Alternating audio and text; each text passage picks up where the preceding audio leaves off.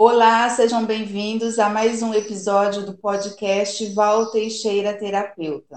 Eu sou Val Teixeira e hoje nós vamos falar de um assunto novo, muito interessante e de saúde. Mulherada, prestem atenção nesse podcast que ele é feito para você. Hoje nós vamos receber uma pessoa maravilhosa que amo de paixão, uma pessoa que me introduziu no mundo da espiritualidade, no mundo da cura. Acho que eu nunca te falei isso, Lu, mas foi através de você que eu descobri a minha missão de cura. Né? E hoje eu vou trazer aqui com vocês, com a gente, porque eu também vou aproveitar essa conversa, Lucélia Caires. A Lucélia é parteira profissional, enfermeira obstetra, teta healer e terapeuta do feminino. Lu, muito obrigado pela sua presença, pela por ter aceitado. E olha que foi difícil a gente conseguir esse horário, hein? E seja muito bem-vinda aqui no nosso podcast. Comecei já emocionada com, com a sua declaração. É um prazer estar aqui. Muito obrigada. Primeiro pela paciência, né, de esperar um horário. Pois é, não para de nascer gente, né? É, aí não nasceu gente, nasceu o horário. Isso. Gratidão, Val, é um prazer estar aqui. Respiração uterina poderia se estender para o respirar, né? Quando a gente respira, todo o corpo respira. Eu falo mais especificamente do útero, talvez por ser parteira, por estudar mesmo há 10 anos, né, esse órgão. Lu, antes da gente começar a falar da, da respiração uterina, eu sei que às vezes vai trazer algumas fantasias para as pessoas sobre o fato de você ser parteira. Parteira, quem são as parteiras? São aquelas mulheres que não tinham estudo. A minha avó era parteira, né? Mas você é uma enfermeira obstetra. Fala isso para a galera um pouquinho, essa relação de ser parteira e de ser enfermeira. Só para explicar sobre, sobre as parteiras, né? Quando eu fiz uma formação por dois anos e meio ouvindo as parteiras, realmente muitas não tinham conhecimento que elas falam que é um conhecimento letrado da escrita e das letras, mas é, são mulheres muito sábias e que escutavam o que tem de mais sábio, que é a natureza. São mulheres muito conectadas à própria natureza e à natureza em si. E a enfermeira obstetra também pode ser conectada, mas é algo mais acadêmico, né? É uma formação. Eu fiz faculdade pela Unicamp aqui na FAMERP, depois eu fiz uma pós-graduação em enfermagem obstetra, ao todo estudar uns seis anos e meio, que foi quatro anos de enfermagem enfermagem, dois anos e meio, em média, em dois anos e meio de especialização em enfermagem obstetra, atendendo e assistindo partos e estudando, né, tudo que compete a isso. E hoje o meu trabalho é unir esses dois saberes. Me sinto muito abençoada por ter tido acesso tanto da formação de parteiras quanto da formação acadêmica. E aqui, especialmente com a voz do útero, é unir esses dois lugares que são polos mas que na prática se encontram ligados, mesmo que inconscientemente. Ficou claro? Sim. E a respiração uterina. O que é essa respiração? Respiração uterina é um estudo que eu faço há 10 anos, mas o que, que ele compete? Trazendo a, a consciência de que o nosso corpo fala, tem som e respira, imagina o útero. Então, no primeiro estudo dele, eu comecei a ver que as mulheres em trabalho de parto, quando elas emitiam sons, e aí tem os dois extremos, tanto vocalizando no sentido de abrir, quanto vocalizar no sentido de fechar, a vocalização que fecha, que pede socorro, que traz medo, e o vocalizar que abre, trazendo para a garganta aquele movimento de abertura que está acontecendo no colo do útero e no útero, aí eu já comecei a me ligar que tinha uma relação entre garganta e útero. E fui estudar sobre isso, e muitas pessoas já estudavam sobre isso há muito tempo, e ali começou. Afinando esse processo, e aí começou por um autoestudo, quando eu fiz a formação de parteira, e dentro dessa formação, a gente primeiro é parteira de si, para depois conseguir partejar o outro. Uhum. Eu fiz uma aula de dança com quadril, onde a intenção era liberar e ativar primeiro as células ali através do movimento da água entre as células e dos tecidos das fáscias, mas através dessa água e dessa dança, levar a consciência para o útero de respiração associada a movimento. E aí a gente faz alguns movimentos coincidindo com a vocalização e com a garganta, e em outros momentos pode, pode estar em silêncio, mas traz essa movimentação e essa liberação do elemento água, mas da pelve, das articulações, dos músculos, de tudo que o corpo guarda, da memória celular mesmo. Então, a respiração uterina é ativar essa memória celular, liberando através do movimento, e em alguns momentos usar a vocalização com canto e a voz do útero para trazer essa cura, esse conhecimento de si mesmo. E aí começou a se expandir e ser um trabalho para além do parto, para mulheres que nunca engravidaram. Eu comecei um estudo agora com a minha filha que entrou na menarca, que tem 12 anos, de escutar a si mesmo. Então, a respiração uterina é, é uma terapia de escutar e liberar a voz que tem dentro do útero. E às vezes as pessoas podem estar perguntando, a gente que está nesse caminho, né, do feminino, para a gente é tão claro a relação que existe entre a, a voz e o útero entre a boca e a vagina, né, que são representações dos dois extremos, o de cima e o de baixo. E a gente sabe quantas emoções que ficam presas na garganta, né, que a gente não fala, ou porque a gente foi desqualificada em algum momento, ou porque a gente tem vergonha, ou tem medo, ou nossa voz realmente nunca foi ouvida. Tudo isso é, são as mesmas coisas que estão no útero, né, Lu? Porque a gente vem de uma, de uma época ainda de muita opressão. Tudo que era nosso não pode falar de sexualidade, falar de útero, falar de vagina há poucos anos para cá que a gente pode falar disso abertamente. Então, falar disso é uma coisa que tinha que falar baixo. Eu, você é mais nova que eu, mas assim, na minha época de escola, nas aulas de, de ciências, que não era nem de biologia, que a gente aprendia sobre isso, era uma época que se faltava muito, as meninas faltavam às aulas, porque a gente tinha vergonha, porque não se falava disso. E agora a gente está fazendo justamente esse processo, trazer a voz do útero, trazer a permissão da vagina sorrir, porque a nossa boca é aquela que fala, é aquela que recebe o alimento, é aquela que sorri, a vagina também. Ela se expressa, ela tem que estar aberta para ela receber os prazeres da vida. Não estamos falando de sexo, não. Não é só o sexo que é prazeroso, viver, porque o nosso útero é o órgão que gera. Não gera só bebê. Você falou que faz esse trabalho com mulheres que também nunca engravidaram, né? Você fala sobre isso, Lu. Quando fala assim da relação da garganta com a vagina, tem um exemplo que eu uso que é bem simples, que quando você beija alguém, aquela sensação de beijo se excitou. O corpo inteiro, né? Entra em erupção. Os pelos, uhum. o coração. Você aciona um sistema neurológico. A uhum. vagina, ela é acionada, ela fica é, lubrificada. Uhum. Então, esse exemplo é o mais é, simples e concreto da relação, assim, da vagina com a boca e com todo o corpo, né? É entender que o nosso corpo, ele não é segregado. Todo o nosso corpo, ele está unido. O que o meu rim guarda de memória de medo, o corpo guarda. A água que esse rim retém nessa memória de dor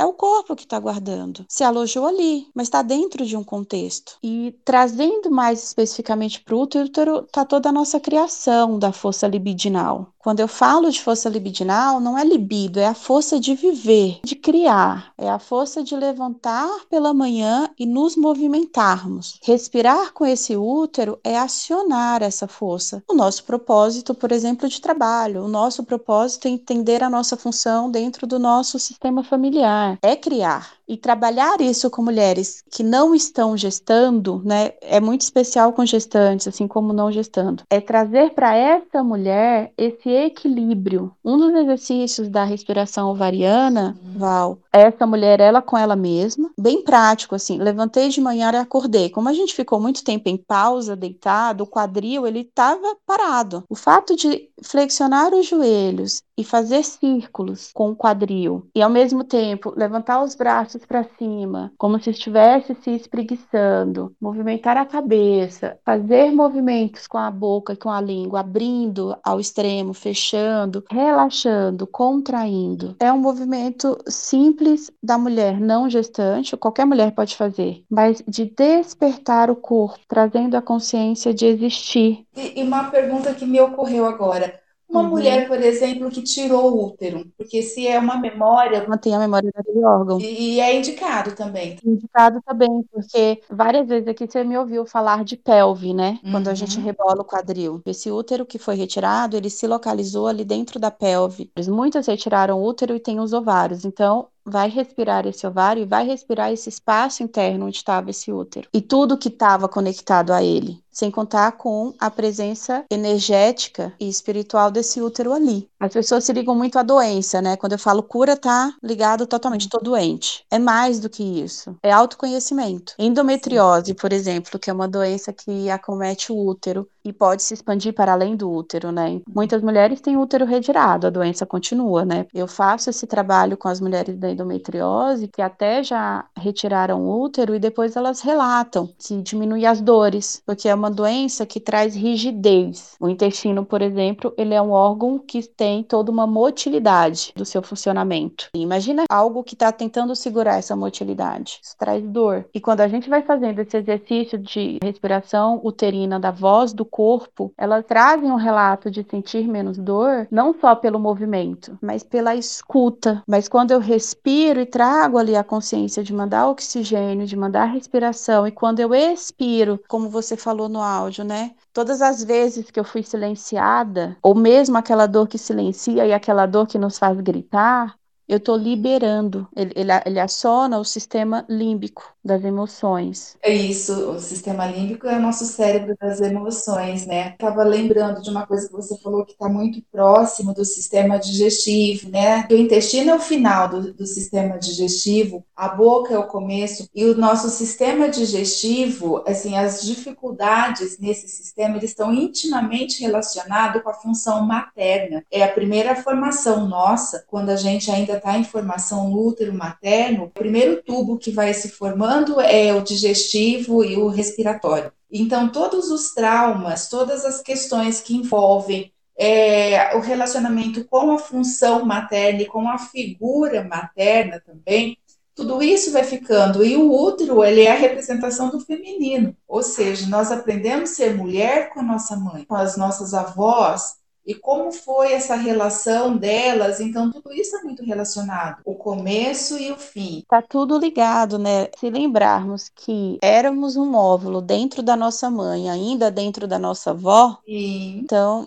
você imagina, né? Quanto de lembrança. Quanto de memória celular que está guardada nesse óvulo que depois veio a ser, se tornar. Por isso que, que é uma das terapias que é tão divina pelo corpo. E as pessoas estão esquecendo tanto do corpo, né, Lu? O corpo ele está ele tá adormecendo. Tá? Né? E assim, ele está modelado, está cada vez mais enrijecido, porque é muito músculo que todo mundo quer.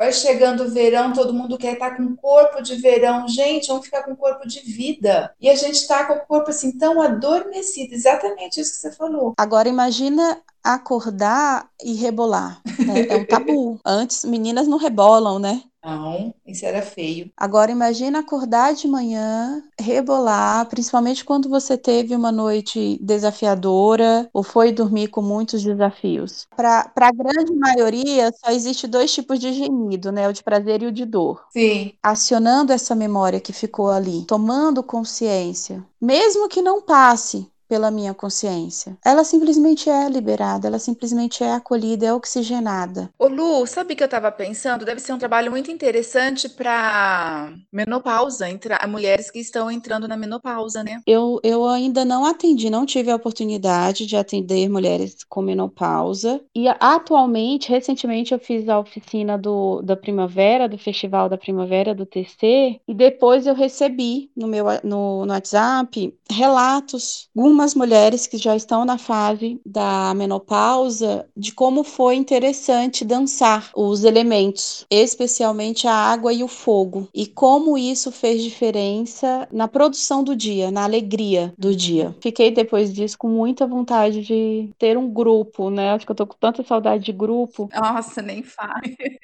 Esse trabalho com mulheres, de dançar com mulheres é, na menopausa, né? Que tem um outro movimento, um outro sentir. Então, pode começar comigo. Vamos. Um grupo de dois? Acho que pode um grupo de dois. Os grupos estão limitados, então a gente vai fazendo assim. Seria muito interessante, né? Eu penso que sim, porque a gente tem essa fantasia de que a mulher, quando ela entra na menopausa, ela se torna seca, né? E é justamente fantasia mesmo, porque claro que a gente tem toda uma questão hormonal que entra em jogo, mas a gente tem essas águas que você fala, né? Essas águas que, que ficam no nosso baixo ventre, que elas podem ser aquecidas, movimentadas, vividas.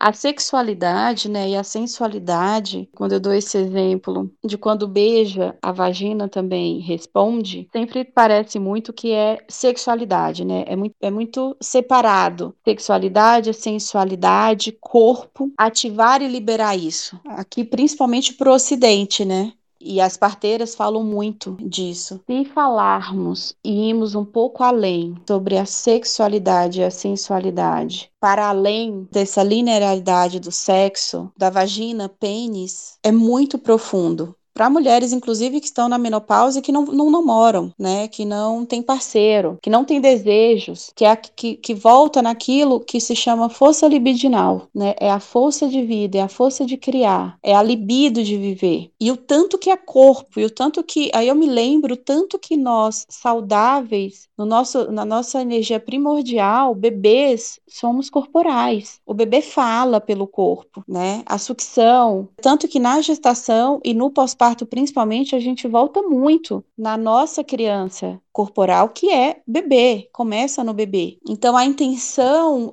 de falar e movimentar essa respiração uterina é movimento. Assim como na menopausa. Veio aqui, sabe, na, na minha cabeça, assim, nossa, eu tô trabalhando com alguém na, no começo da explosão hormonal, indo para o outro extremo, que seria a menopausa, que continua sendo explosões uhum, de queda exatamente. hormonal, de alta hormonal. Mas é movimentar o corpo, é trabalhar essa sensualidade, essa sexualidade para além dessa fixação estereotipada do sexo. Uhum. Sim. Está se cada vez mais adormecendo os corpos dos adolescentes com a era tecnológica. Sim. Movimentam cada vez mais dois dedos, os olhos, mas o corpo ele fica parado diante de uma explosão Verdade. hormonal, de crescimento, de picos. Agora eu fico imaginando essas crianças, esses adolescentes que estão cada vez menos na e menopausa. não tem acesso a esse conhecimento, né? É simples, Val. A gente está falando de uma forma e talvez de uma linguagem um pouco mais profunda, mas é muito simples, são movimentos simples. Sabe a brincadeira de roda das crianças? onde as mães entravam, eram círculos de dança, né? Eram danças circulares, que depois a gente foi estudar tanto para voltar naquilo que era conectado à natureza. É.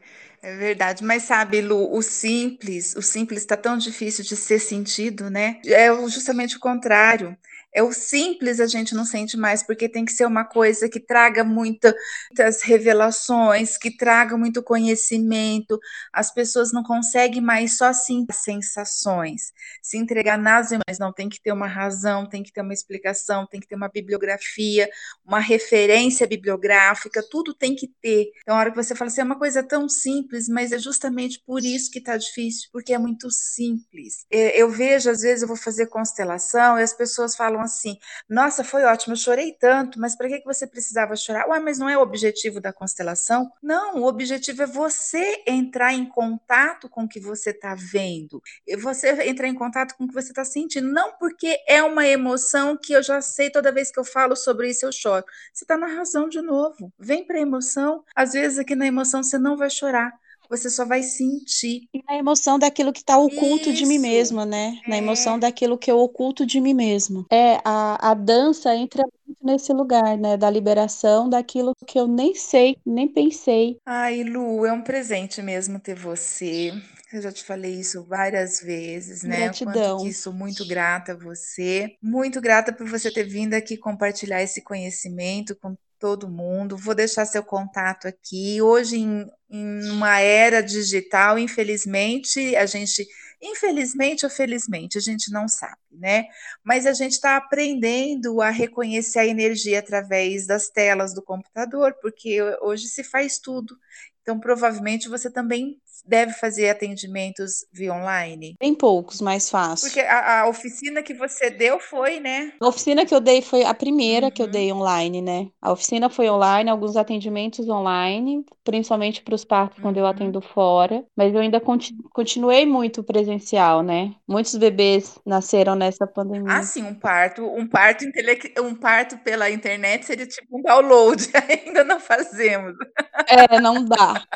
Não dá. As pessoas podem me procurar. É, o meu Insta é Lucélia Caires. É, a Val vai deixar os endereços. Eu trabalho e sou sócia proprietária da clínica Rosas do Parto, que fica aqui em Rio Preto. Tem o Instagram também, Rosas do Parto. E é só me chamar no direct. Fico à disposição de todo mundo. E fica um convite, né? Vamos dançar e cantar. Sim. Quem sabe a gente faz um grupo com a galera que ouviu o nosso podcast, quem sabe? Aí, mulherada que estiver entrando na menopausa, é só entrar em contato com a gente que a gente vai mobilizar esse grupo. Eu tô dentro. Adorei, tô dentro. Gratidão, Val. Você me ensina muito, muito. Ai, que bom. Isso para mim é uma honra muito grande. E gratidão a toda a sua equipe, viu, que teve paciência com cada queda.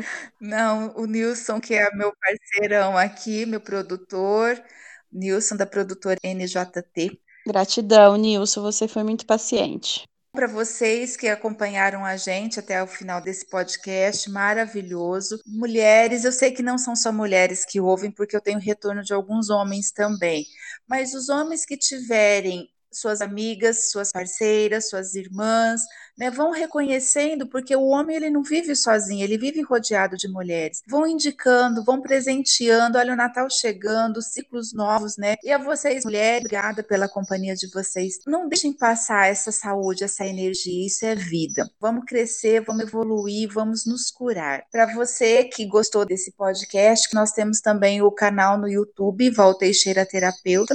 Pode me seguir no Insta, no Telegram, tudo também é Val Teixeira Terapeuta ok? Até mais.